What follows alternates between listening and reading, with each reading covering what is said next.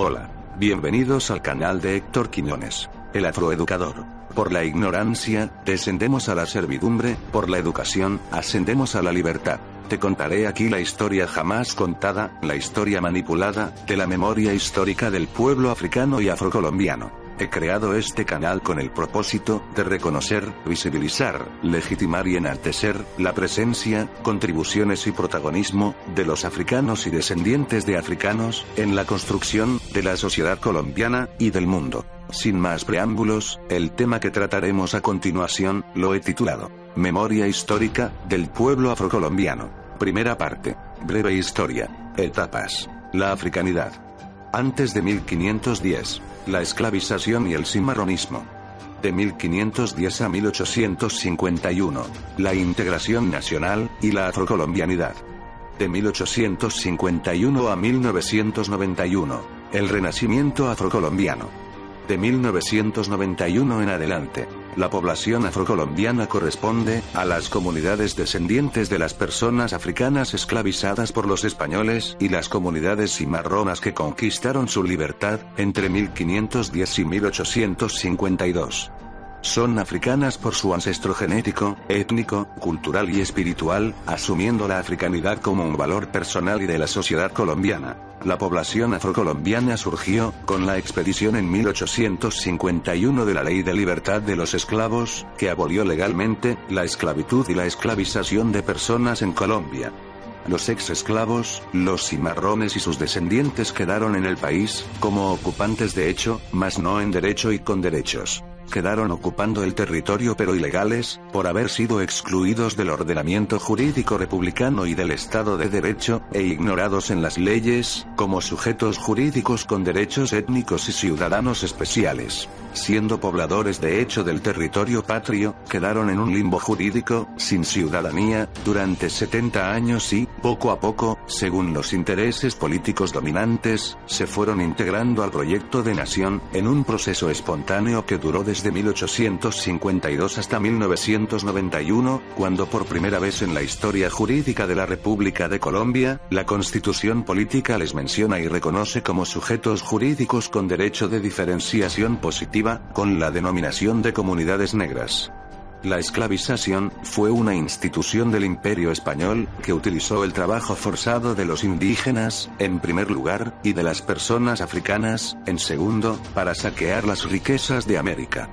El Estado español es responsable histórico de la esclavización, definida esta última como un crimen de lesa humanidad. Durante más de 400 años, las personas africanas fueron separadas, en forma violenta de sus hogares en África, secuestradas, animalizadas, comercializadas y explotadas, económica y sexualmente.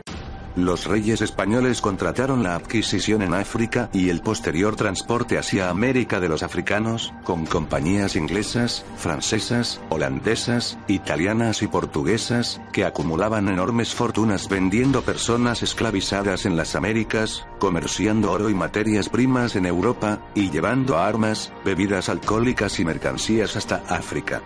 Para asegurar las cargas de los barcos, los europeos crearon las compañías de seguros. Los negocios y los capitales que generaron el comercio de las personas africanas, y su sobreexplotación, desarrollaron el sistema capitalista en Europa, y el mercado mundial.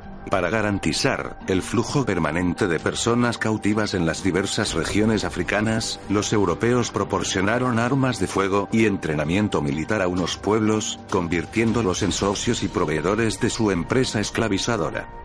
Miles de naciones y culturas que habitaban al sur del desierto del Sahara, fueron víctimas de los europeos y sus socios africanos, que sembraban de terror y sangre, los caminos y los ríos, incendiando y atacando a las comunidades, para robarse a los jóvenes y a los adultos fuertes. A Colombia llegaron secuestrados hombres y mujeres de centenares de naciones, que habitaban en los países de la costa atlántica africana. Senegal, Angola, Benín, Ghana, Congo, Guinea, Costa de Marfil, Camerún, Nigeria y otros. Las personas africanas eran tratadas como animales peligrosos. Las esposaban con hierros, las azotaban con látigos, controlaban sus quejidos y llantos, y no tenían consideración con las mujeres. Las transportaban amontonadas como piezas, en las frías y nauseabundas bodegas de grandes barcos, cuyo viaje por el Océano Atlántico, demoraba en promedio, de dos a tres meses. Cuando estos desembarcaban en los puertos oficiales o de contrabando, la mitad de las personas embarcadas, habían muerto, víctimas del asesinato provocado por sus verdugos, la locura, el cáncer de piel, la aparición de gangrenas, la inanición, los infartos, la depresión profunda, las epidemias y el suicidio. Las mujeres eran víctimas de toda clase de abusos y violencias por sus secuestradores, en especial, aquellos de tipo sexual razón por la que muchas de ellas llegaban embarazadas a América.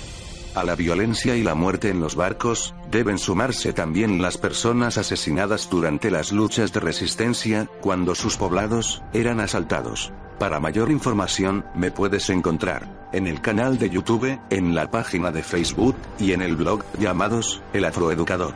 Y recuerda, por la ignorancia, descendemos a la servidumbre, por la educación, ascendemos a la libertad. Nos vemos, en el próximo material informativo. Hasta la próxima.